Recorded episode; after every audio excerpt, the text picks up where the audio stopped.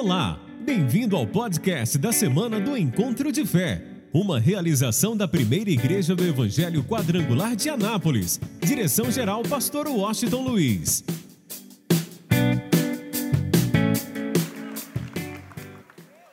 Aleluia, quem está sendo abençoado nessa manhã, diga glória a Deus. É muito bom estarmos aqui reunidos na presença de Jesus. Pode se sentar no teu lugar. Um bom dia a todos, bom dia, bom dia, bom dia.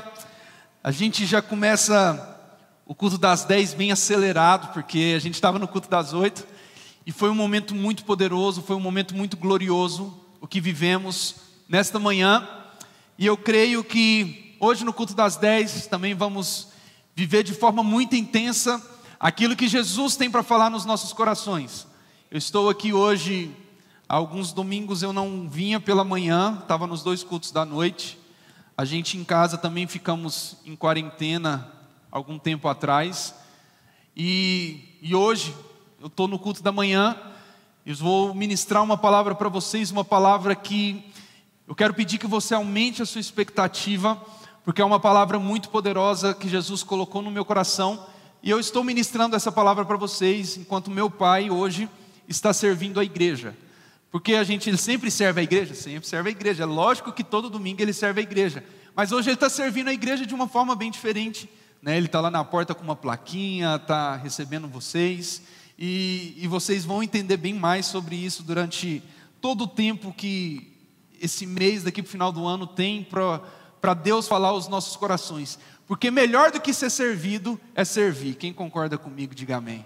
Jesus disse: maior é aquele que serve. E isso nós precisamos aprender dia após dia, isso nós precisamos não apenas escutar, porque muitas vezes a gente escuta sobre isso, a gente tem o conhecimento, mas uma coisa que eu entendi que existe uma grande diferença entre quem escuta e quem ouve. Quem escuta entra num ouvido e sai no outro. Quem ouve, presta atenção, guarda no coração e aplica. Então, que hoje você não possa escutar a palavra que Deus tem para a tua vida, mas que você possa escutar, porque quando você escutar, você vai guardar no seu coração e você vai passar a semana inteira, a vida inteira, aplicando aquilo que Deus falou na nossa vida hoje, amém? E entenda, a igreja é a esperança do mundo, de verdade. Não existe nada que possa modificar, que possa transformar mais a vida das pessoas do que a igreja. Aonde uma igreja se estabelece, aonde uma igreja ela se levanta, a glória de Deus se envolve de uma forma muito poderosa. Só que como igreja, a gente também precisa se revolucionar. Por que, que eu estou falando isso para vocês? Porque o tempo vai passando e como igreja a gente a gente, não vou dizer que nós vamos caindo num comodismo, mas é mais ou menos isso. A gente sabe de muitas coisas, mas a gente aplica poucas coisas. E quando a gente chega a esse momento, quando a gente chega a esse nível, nós precisamos viver uma revolução. E essa revolução tem a ver também com a revolução que o mundo está vivendo. Se a gente pensar que o mundo vai voltar ao normal depois de tudo isso que aconteceu, todos nós sabemos que não. O mundo não volta mais ao normal. O mundo está se revolucionando, e se nós cremos em Deus, é que tudo tem a permissão dele, não vamos dizer que tudo tem a mão, mas tudo tem a permissão dele. E se tudo tem a permissão, eu acredito muito, e tenho colocado isso no meu coração, porque esse talvez foi o ano que eu mais fiquei de quarentena na minha vida. Primeiro lockdown que teve, que foi todo mundo, né? E eu fiquei 15 dias em casa. Um tempo depois eu fiz uma cirurgia no joelho, fiquei um mês dentro de casa e depois que ficar 14 dias de novo dentro de casa por causa do corona. Então, nesse tempo eu comecei a entender e Deus começou a colocar essa palavra no meu coração é que sim, é, às vezes Deus calou o, o volume do mundo, por exemplo, Deus calou todo o ruído à minha volta esse ano. Deus calou todo o ruído na sua volta quando você estava dentro de casa, em sua volta, por quê? Porque muitas vezes é o ruído do mundo que tem impedido a gente de ouvir a voz de Jesus Cristo.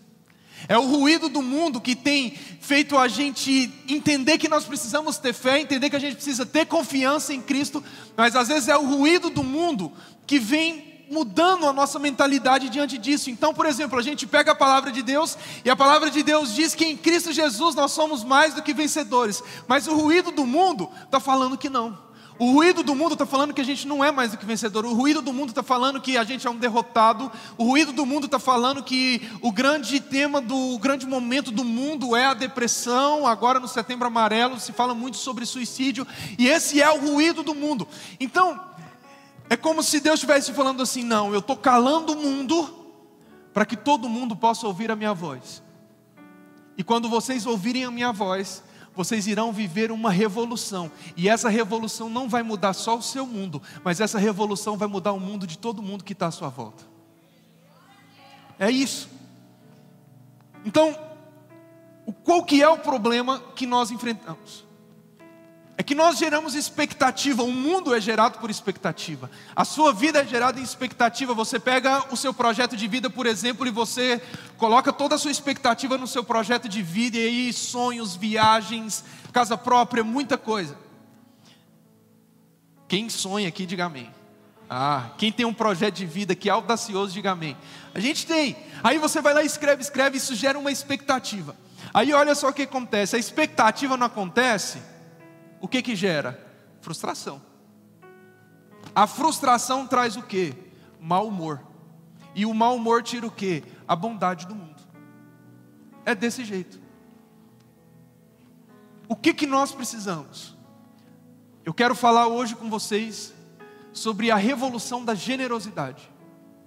Você entender hoje que aquilo que você talvez entendeu a sua vida inteira por generosidade Talvez hoje Deus quer mudar essa concepção na sua cabeça com, uma, com essa palavra tão poderosa, que vai fazer com que a igreja possa revolucionar, com que a igreja possa acender um fogo, a igreja possa acender uma unção poderosa, uma unção maravilhosa, a tal ponto que nós vamos transformar o mundo. E quando eu falo mundo, gente, não é a gente achar que vai ser uma revolução que vai acontecer de uma hora para outra e todo mundo vai mudar. Porque Deus é Deus de processos. Não vai ser de uma hora para outra que tudo vai mudar, mas a gente vai começar a mudar um mundo de cada vez. Você vai começar a mudar o mundo da sua casa. Você vai começar a mudar o mundo da nossa cidade. A gente vai começar a mudar o mundo do, do Estado. Do Estado a gente vai para o Brasil. E isso porque a igreja entendeu que ela foi chamada para revolucionar. Por isso, abra o seu coração hoje. Para que essa palavra, essa revolução de generosidade, eu estou tão pregando para vocês quanto eu estou pregando para mim. Eu preguei de manhã aqui, eu falei, Deus me deu essa palavra, eu falei, essa palavra é, é para mim.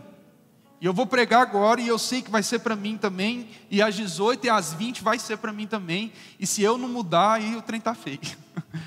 em nome de Jesus, pega a sua Bíblia e abra comigo no livro de João, capítulo 6.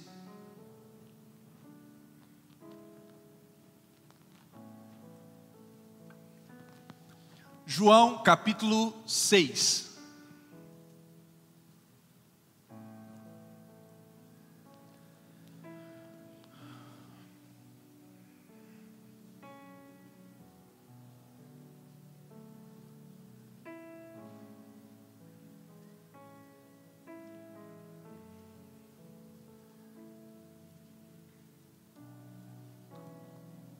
Evangelho de João, capítulo 6, quem encontrou aí, diga amém. Que diz assim: Depois disto, partiu Jesus para o outro lado do mar da Galileia, que é o de Tiberíades, e grande multidão o seguia, porque via os sinais que operava sobre os enfermos. E Jesus subiu ao monte e se assentou ali com seus discípulos. E a Páscoa, a festa dos judeus, estava próxima. Então Jesus, levantando os olhos e vendo que uma grande multidão vinha ter com ele, disse a Felipe: Onde compraremos pão para estes comerem? Mas dizia isto para experimentar, porque ele bem sabia o que havia de fazer. Felipe respondeu-lhe: Duzentos dinheiros de pão não lhes bastarão para que cada um deles tome um pouco. E um dos seus discípulos, André, irmão de Simão Pedro, disse-lhe: Está aqui um menino que tem cinco pães de cevada e dois peixinhos. Mas que isto é para tantos? E disse Jesus: Mandai assentar os homens, e havia muita relva naquele lugar. Assentaram-se, pois, os homens em número de quase cinco mil. E Jesus tomou os pães e, havendo dado graças, repartiu-os pelos discípulos, e os discípulos pelos que estavam assentados, e igualmente também dos peixes, quantos ele, eles queriam. E quando estavam saciados, disse aos seus discípulos: Recolhei os pedaços que sobejaram, para que nada se perca. Recolheram-lhe, pois, e encheram doze alcofas de pedaços dos cinco pães de cevada, e sobejaram aos que haviam comido. Vendo, pois, aqueles homens o milagre que Jesus tinha feito, diziam: Este verdadeiramente é o profeta que devia vir ao mundo. Diga glória a Deus. Revolução da generosidade. Hoje, um ato de bondade que nós vemos gera um impacto muito grande na nossa vida. Um ato de generosidade que nós recebemos de alguém gera um impacto muito grande no mundo. Vídeos que são, vamos dizer assim, virais na internet, grande parte deles são vídeos de pessoas que estão criando ou fazendo um ato de bondade, que estão abençoando alguém, que estão cuidando de alguém, e isso tem impactado as pessoas. Agora, a pergunta que eu te faço é por que, que isso tem gerado um impacto tão grande? Porque tudo que gera impacto na nossa vida é raridade. São coisas que você vê muito pouco. Se você vê algo muito pouco e você enxerga aquilo, você fala, isso é raridade. Por ser uma raridade, aquilo traz o que? Um impacto no seu coração. E por aquilo trazer um impacto, você fica, uau!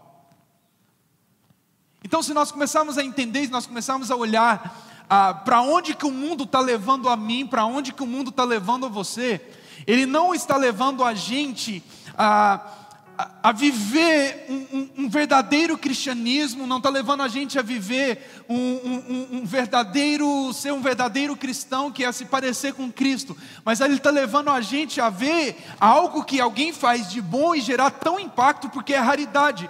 Mas o que me, me intriga de tudo isso é que esses atos de bondade não deveria ser raridade, isso deveria ser a nossa natureza.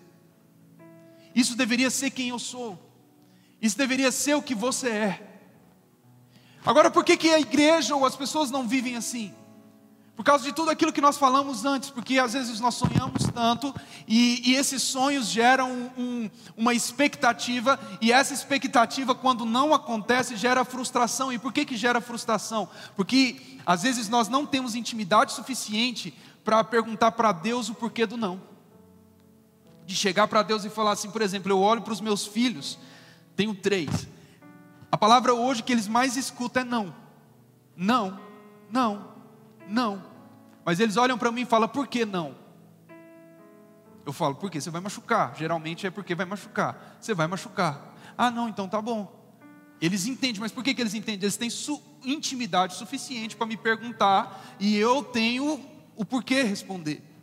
Quando nós entendemos, acreditamos que Deus é soberano, que Ele fala sim, que Ele pode falar não. Mas quando Ele fala sim, a gente aceita, glória a Deus. Quando Ele fala não, a gente se frustra porque a gente não tem intimidade suficiente para entender o porquê do não. Então nós precisamos mudar tudo isso. Nós precisamos entender e precisamos aprender a confiar. Então, quando a igreja está frustrada, as pessoas estão frustradas, elas não conseguem ser boas com as outras.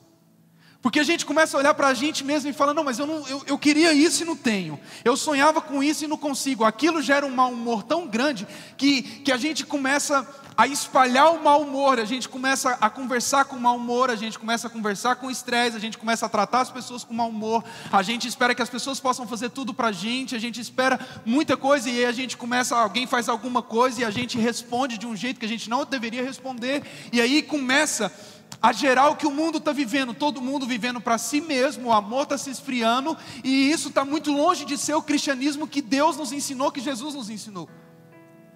Por isso a gente precisa entender hoje a viver essa revolução da generosidade. Você sabe por quê? Porque a gente precisa entender que gentileza gera gratidão e gratidão sempre vai gerar generosidade.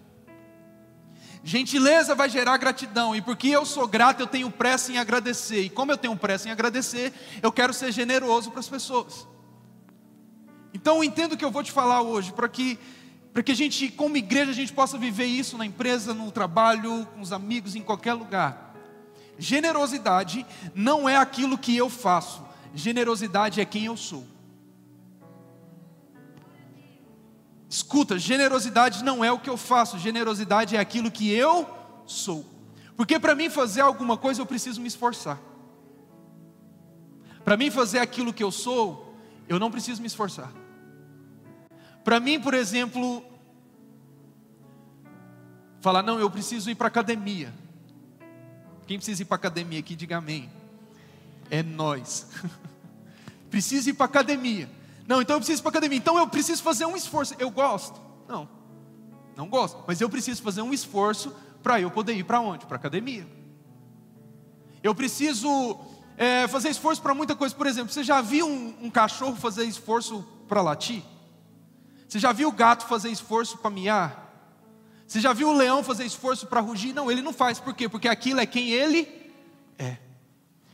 Quando o mundo está levando a gente tão longe, para tão longe, tão longe, tão longe do que Jesus, do que Deus nos formou para ser. Quando eu entendo isso, eu entendo que a generosidade não é o que eu faço, generosidade é quem eu sou. Por que generosidade é quem eu sou? Porque a palavra de Deus diz lá em Gênesis, lá no começo de tudo, que eles se juntaram e disseram: façamos o homem a nossa imagem e a nossa semelhança. Então, escuta o que eu vou te falar: você não foi chamado para ser quem você quer. Você não foi chamado para ser aquilo que você pensa que você devia ser. Você foi chamado para ser a imagem e semelhança de Jesus Cristo, do Pai, do Filho e do Espírito Santo. Então, quando eu sou a imagem e semelhança de Jesus Cristo, logo eu olho para Deus e começo a ver o quanto Deus é bom. E porque Deus é bom, eu sou bom. Porque Deus é generoso, eu sou generoso. Por quê? Porque não é o que eu faço, é quem eu sou. E eu sou filho de Deus, e todo filho se parece com o Pai. Você pode aplaudir Jesus. Então a gente está se esforçando para ser bom, sendo que ser bom deve ser o quê? A nossa natureza. Um ato de bondade, gente, desculpa te falar isso, mas não deve impactar o mundo. Porque a grande verdade é que quando você enxerga um vídeo na internet, muita gente está mais preocupada em receber curtida do que abençoar a vida de alguém. Um ato de bondade não é eu simplesmente me esforçar para ser bom. Eu sou bom porque eu sou parecido com Deus. Eu sou bom por quê? Porque Deus é generoso. Por que, que eu sou generoso com as pessoas? Porque Deus é generoso. Imagina se Deus tratasse as pessoas como as pessoas tratam Deus. Você já parou para pensar nisso? Imagina, por exemplo, se Deus tratasse um ateu como um ateu trata Deus. Segundo ponto que você precisa entender: generosidade é o que eu faço sem ser beneficiado. Tem muita gente que quer ser bom, esperando que alguém faça algo de bom para ele. Mas generosidade, a verdadeira generosidade, é o que eu faço sem ser beneficiado. Você sabe o que, que Jesus fez? Sabe o que, que Jesus fez? Gente, de verdade, Jesus morreu pelo ateu, Jesus morreu pelo incrédulo, Jesus morreu pelos dois ladrões, Jesus morreu por mim, Jesus morreu por você. A palavra de Deus diz que Jesus morreu por todos, para que todos pudessem ser salvos. Gente, Jesus foi generoso o suficiente, soberanamente, poderosamente generoso, sem receber nada em troca. Eu e você estamos aqui, aceitamos Jesus como nosso Salvador, queremos adorar Ele em espírito e em verdade, queremos glorificar o Senhor com toda a força da nossa vida, mas tem aquele que é incrédulo, que não recebeu Jesus, e Jesus está falando: Eu morri por você também, e estou de braços abertos para te salvar. Você sabe o que é o nome disso? Eu morri, não importa como que está acontecendo, não importa se o mundo pecou, não importa se o mundo se tentou se destruir, se o mundo foi contra os meus mandamentos, eu morri, e, e de verdade, ele não queria nada em troca.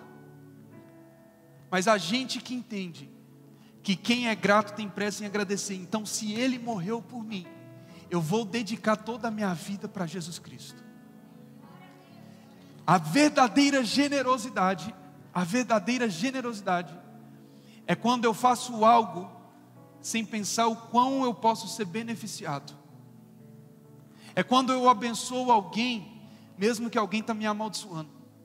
Aí a gente entende Jesus falando: orai pelos seus inimigos. Aí você entende. Porque o cara está me arrebentando, mas eu continuo abençoando. Porque a minha boca não é para amaldiçoar, minha boca é para abençoar. O ato de generosidade é eu fazer algo sem eu ser beneficiado. E a gente não consegue lidar com a ingratidão. Essa é a verdade. A gente faz pelas pessoas e as pessoas são ingratas, e por elas serem ingratas, o meu ato de generosidade, o meu ato de bondade acaba. Nós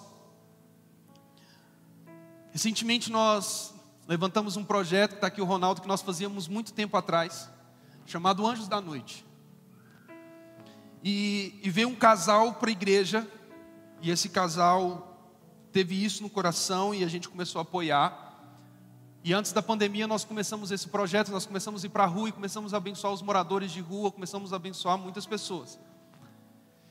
E aí, um dia, uma, uma mulher chegou no WhatsApp, porque hoje a rede corre muito. Uma mulher mandou uma mensagem e ela começou a pedir um monte de coisa.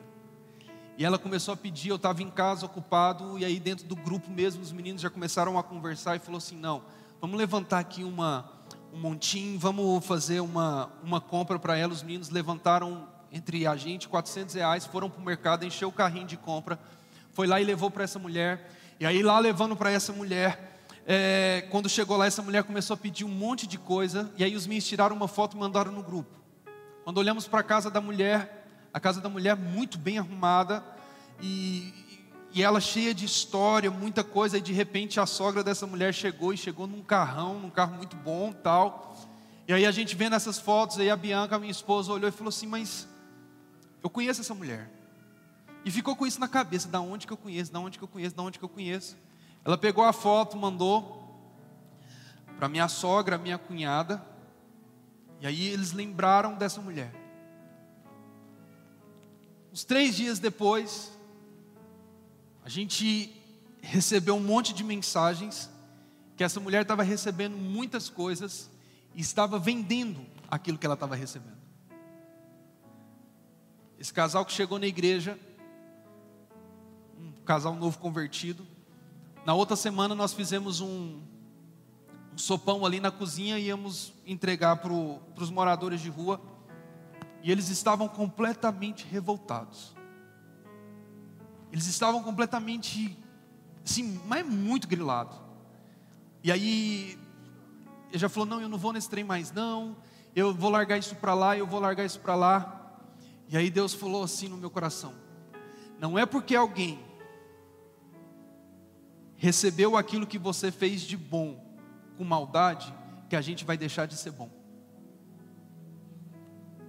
Não é porque alguém aproveitou da sua bondade, que você vai deixar de ser bom.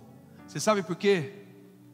Porque a gente pode até não ter recompensa desse mundo, ou as pessoas acharem que nós somos ingênuos ao, ao sermos bons, porque tem gente que aproveita disso, mas não é sobre o que o mundo vai nos recompensar. Porque generosidade é a gente fazer sem ser beneficiado, mas deixa eu te falar uma coisa: Deus não fica devendo nada para ninguém.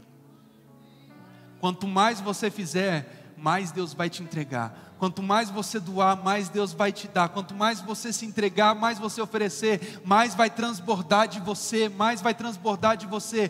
Por quê? Porque você está entendendo o que é a verdadeira generosidade. É eu fazer algo sem ser beneficiado. Não é se alguém está vendo, não é se alguém está olhando, é eu fazendo para o reino de Deus, é eu fazendo porque não é o que eu faço, é quem eu sou. E eu sou filho de Deus, e se Deus foi bom, eu vou ser bom. Se Deus foi generoso, eu vou ser generoso.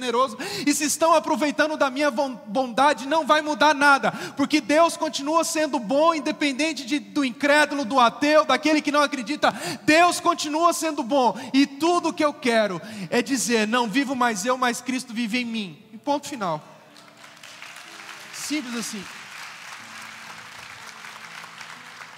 Terceira coisa, Generosidade não é eu dar aquilo que resta. Entenda isso aqui hoje. A gente está pensando que generosidade é pegar o que sobrou e eu entregar para doar as pessoas, ou eu entregar para dar, ou eu pegar é, para servir a igreja, ou pegar o resto do meu tempo. Não, eu tenho esse tempinho, esse tempinho aqui, eu vou, eu vou, eu vou dar para a igreja, eu vou usar o meu tempo, esse tempinho só para a igreja. Generosidade não é o resto. Sabe por que, que eu estou te falando isso? Olha Deus, olha Jesus, olha Deus, gente. Deus chama Jesus, Jesus sendo adorado por anjos, Jesus sendo adorado junto com Deus pelos anjos, Deus chama ele e fala assim: vem aqui, agora você vai lá na terra e você vai morrer pelos meus filhos, você vai fazer milagres, você vai fazer muitas coisas que será sobrenatural, mas o principal propósito que você vai lá é morrer pelos meus filhos. Jesus vem e faz, escuta o que eu vou te falar: Deus foi generoso ao dar Jesus para morrer por mim e por você, foi ou não foi? Gente, de verdade, nós, a gente está falando de Deus.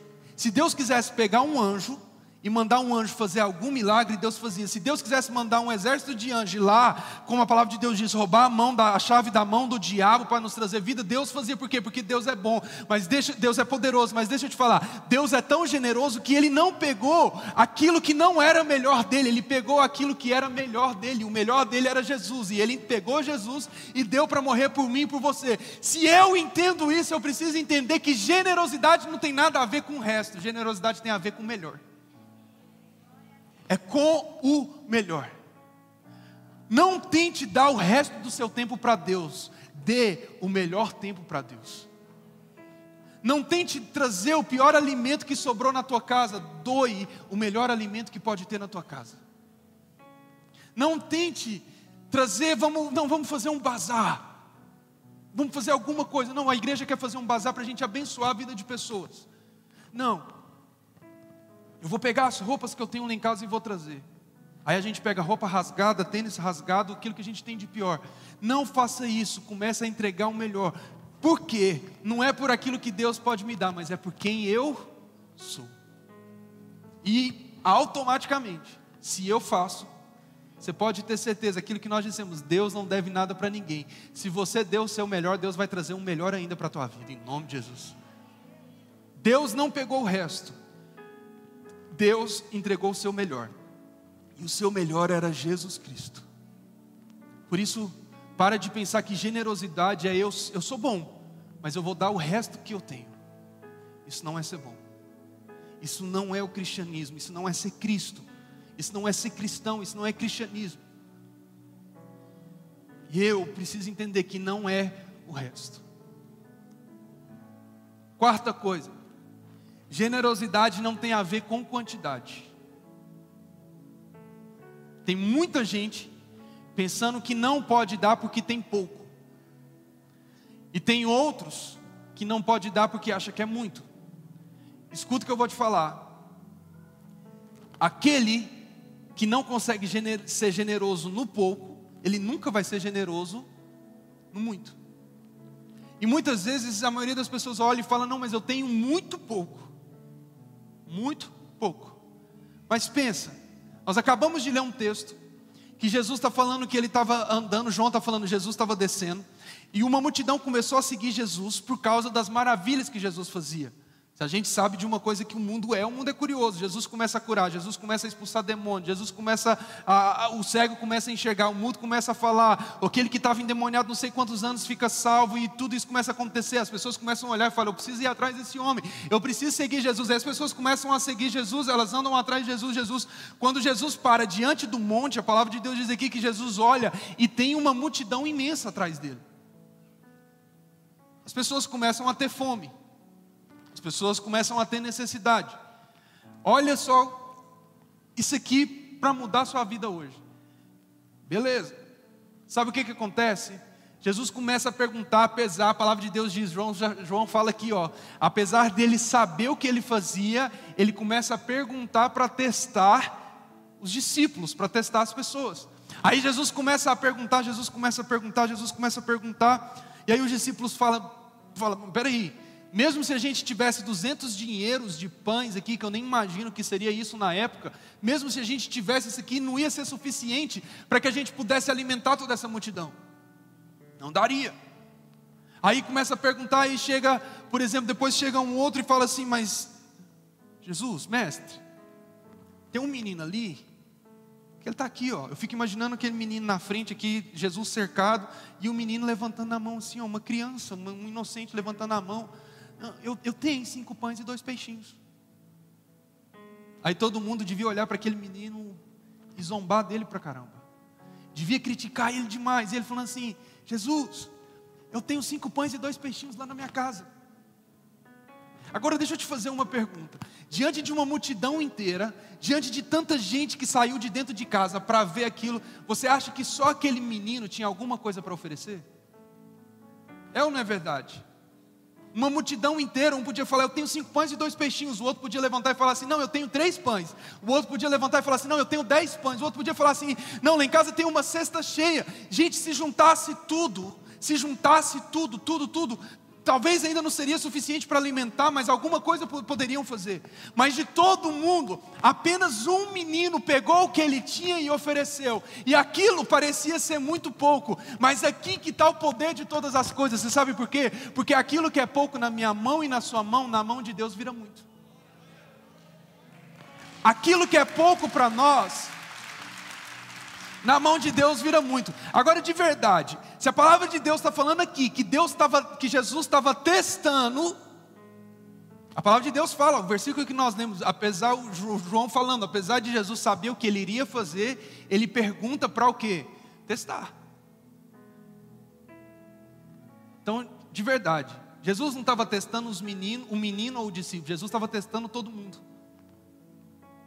A verdade é que Jesus sabia o que ele ia fazer. Mas Jesus queria enxergar a intenção do coração de cada um. Enquanto estava todo mundo querendo, querendo pedir, querendo receber, porque estava com fome, um menino com coração generoso decidiu doar, e era muito pouco.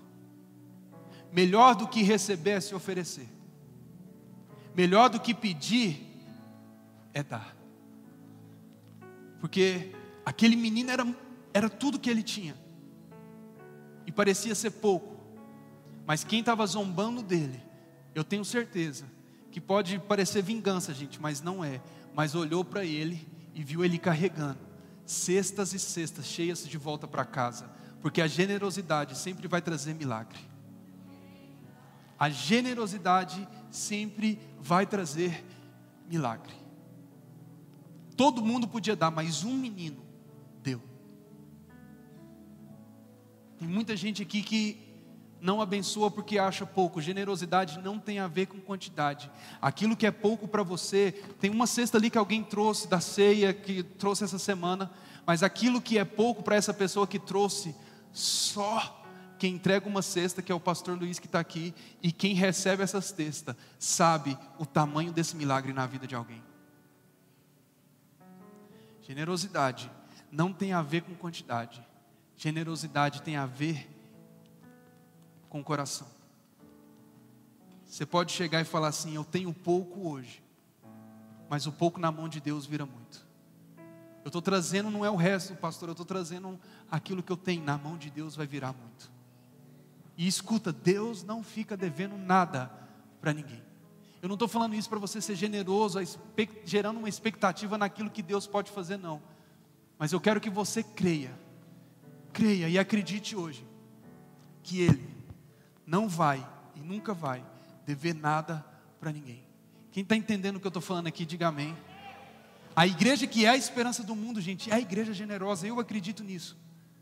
Não é a igreja perfeita, não. Nunca seremos perfeitos, podemos falhar, podemos errar, mas a gente não pode mudar quem nós somos. O mundo tem mudado a gente, mas a gente não vai mudar quem nós somos. E nós somos filhos de Deus, nós somos filhos, herdeiros, coideiros pelo sangue de Cristo Jesus. E se Ele é bom, o filho se parece com o pai. Então, se Ele é bom, eu quero ser bom. Se Ele é generoso, eu quero ser generoso. Se Ele é abençoador, eu quero ser abençoador. Se Ele acredita nas pessoas, eu vou acreditar nas pessoas. Se Ele deu o seu melhor, eu também vou dar o meu melhor. Não é o resto do tempo que eu vou dar para Deus, não é o resto das coisas que eu vou dar para as pessoas, não é o resto que eu vou servir. Eu preciso entender que melhor do que ser servido é servir, melhor do que abra ser abraçado é abraçar, melhor do que ser amado é amar. Porque depois disso, as coisas vão acontecer, as coisas vão fluir, porque nós entendemos a revolução de tudo isso. Eu quero encerrar hoje essa mensagem para a gente poder orar falando de uma pessoa que talvez muitos aqui conhecem, ou talvez outros não. Coloca a foto, por favor. Está aí, Luiz. Eu tinha 13 anos, no dia que eu conheci o Luiz, 20 anos atrás. Um homem conhecido como passador, traficante perto do bairro, usuário de droga. Em um momento que o encontro que ele teve com Deus, ele teve a vida revolucionada. Ele teve a vida completamente mudada. E mudada de tal forma que é como Hebreus 16 disse: que Deus tem prazer naqueles que avançam e não naqueles que retrocedem. Aqui um homem que nós o perdemos essa semana para o Covid, mas Deus ganhou, Ele está num lugar muito melhor do que a gente. Se Ele era feliz aqui, Ele está num lugar que Ele está muito mais feliz, em nome de Jesus, a gente crê nisso. Mas escuta o que eu vou te falar. Está um homem que talvez muitos da igreja nem conheçam, mas que entendeu o que é a revolução da generosidade. Quando ele olhou para Deus e viu o que Deus fez na vida dele, quando ele olhou para Deus e viu, viu o quanto Deus foi bom na vida dele, ele teve uma vida dedicada ali no campo do Flamengo, onde eu acredito que centenas de crianças que seriam usuários de drogas não se tornaram. Onde eu acredito que muitas pessoas, muitos internos que ele conseguiu levar para que tivessem a vida transformada, nem todos foram, porque ninguém é 100%, eu penso assim, mas muitos tiveram a vida mudada. Eu estou falando de um homem que ele era tão generoso, que a vida dele me ensina, que a vida dele precisa te ensinar, tão generoso, que muitas vezes a gente estava aqui na igreja e ele estava chorando por alguém que estava perdido. Um homem que nunca dedicou o resto, dedicou o melhor.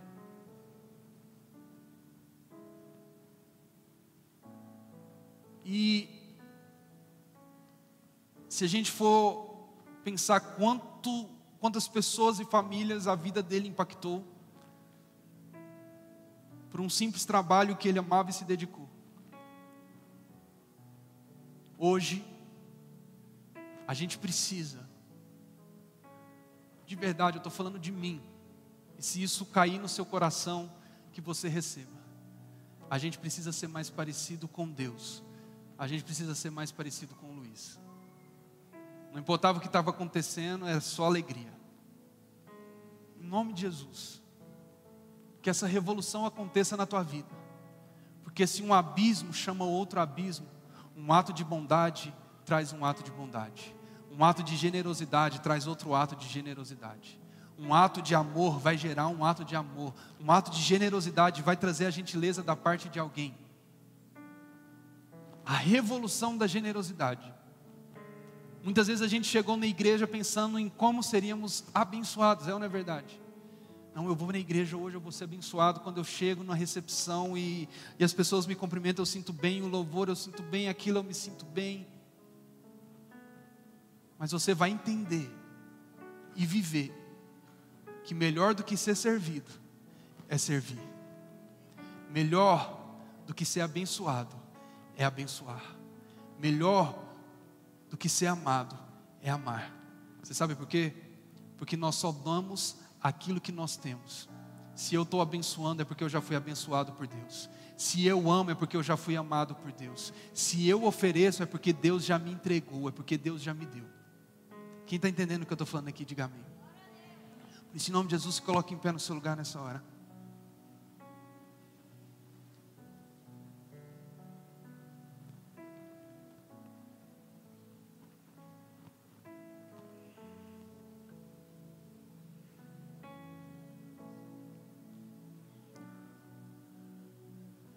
Não sei o quanto você precisa ser renovado. Mas todos nós precisamos.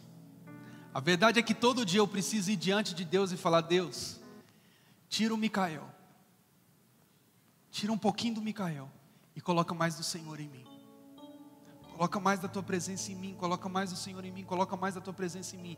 Todo encontro que você tem com Deus, Ele tira um pouco de você e coloca tudo dele. Então a gente, gente, é sério, a gente precisa deixar de ter o nosso coração, porque o nosso coração está cheio de ruídos do mundo, cheio de coisas do mundo, cheio de, de conversas do mundo.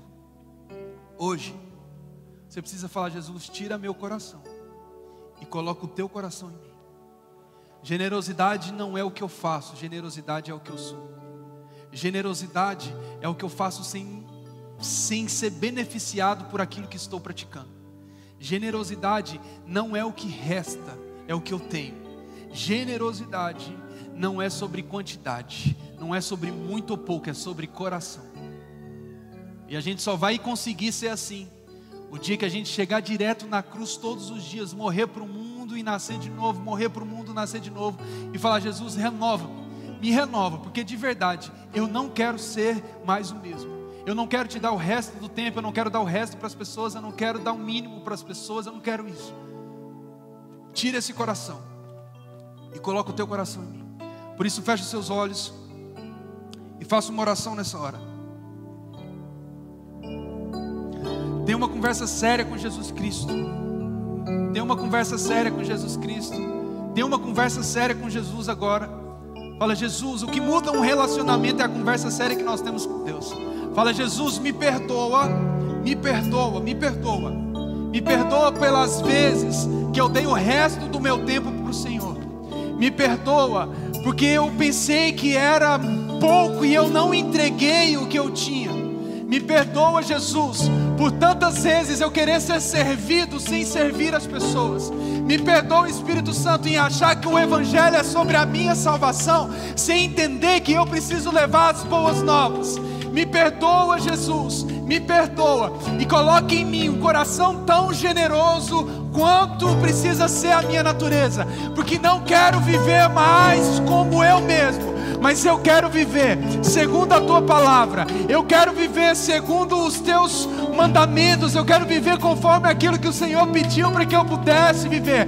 Coloque em mim um coração tão generoso quanto foi o coração do Senhor, quanto é o coração do Senhor. Coloque em mim um coração tão generoso quanto é o coração de Jesus. Fala para Jesus hoje: eu não quero mais ser igual, eu não quero ser igual. Ore nessa Comece a orar.